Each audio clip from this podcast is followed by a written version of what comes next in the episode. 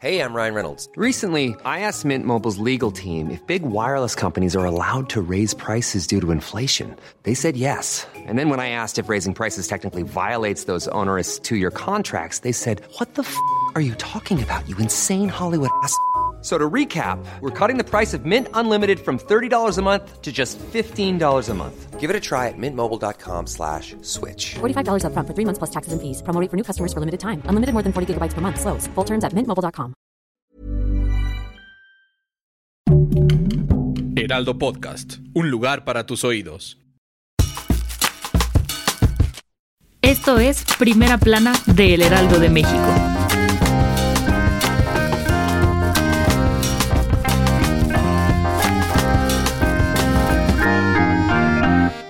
Victoria Salazar, de 36 años y originaria de El Salvador, vivía en México en calidad de refugiada desde hace algunos años. Murió a causa de una fractura en su columna vertebral, mientras era detenida por elementos de la Policía Municipal de Tulum en Quintana Roo. El fiscal Óscar Montes de Oca Rosales dio a conocer que los cuatro policías implicados en el feminicidio de Victoria se encuentran detenidos a la espera de ser vinculados a proceso. El caso ha generado indignación en México y El Salvador, donde el gobierno ha solicitado que se haga justicia por la muerte de Victoria.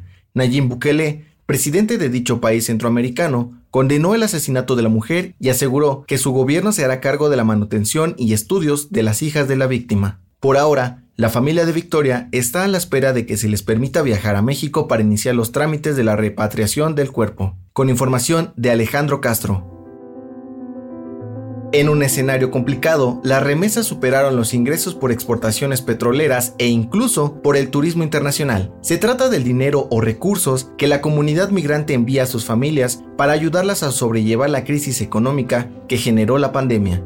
El secretario de Hacienda, Arturo Herrera, mencionó que en 2020 las remesas incrementaron a más de 41 mil millones de dólares, es decir, 11% más que en 2019. Al respecto, el director general de investigación económica en Banco de México, Daniel Chiquiar, dijo que estos recursos favorecieron a las personas de bajos recursos, en donde más del 30% de sus gastos se realizan con el dinero que reciben de sus familiares que viven en Estados Unidos.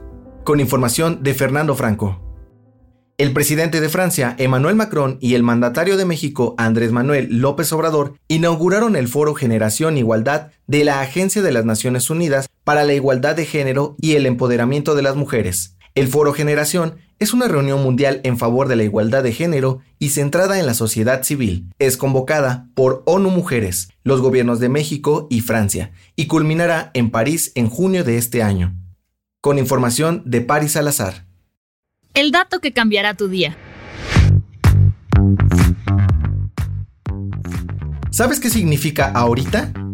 Decir ahorita para nosotros es una de las cosas más comunes en una conversación, pero es una palabra que suele confundir a los extranjeros, ya que puede significar hoy, mañana, en un rato o nunca. Definida como el diminutivo de ahora, indica un momento próximo al presente y alarga el tiempo. No solo se usa en México, pues en países de Latinoamérica como Perú también es muy común escucharla. En Colombia, por ejemplo, se utiliza el diminutivo ahoritica. Esto fue Primera Plana, un podcast de El Heraldo de México. Encuentra nuestra primera plana en el periódico impreso, página web y ahora en podcast. El guion es de Sheila Navarro. Diseño de audio de Federico Baños. La voz es de José Luis Mata y la producción de María José Serrano. Hasta mañana. Síguenos en Twitter, arroba Heraldo de México, Instagram, arroba El Heraldo de México y encuéntranos en Facebook y YouTube como El Heraldo de México.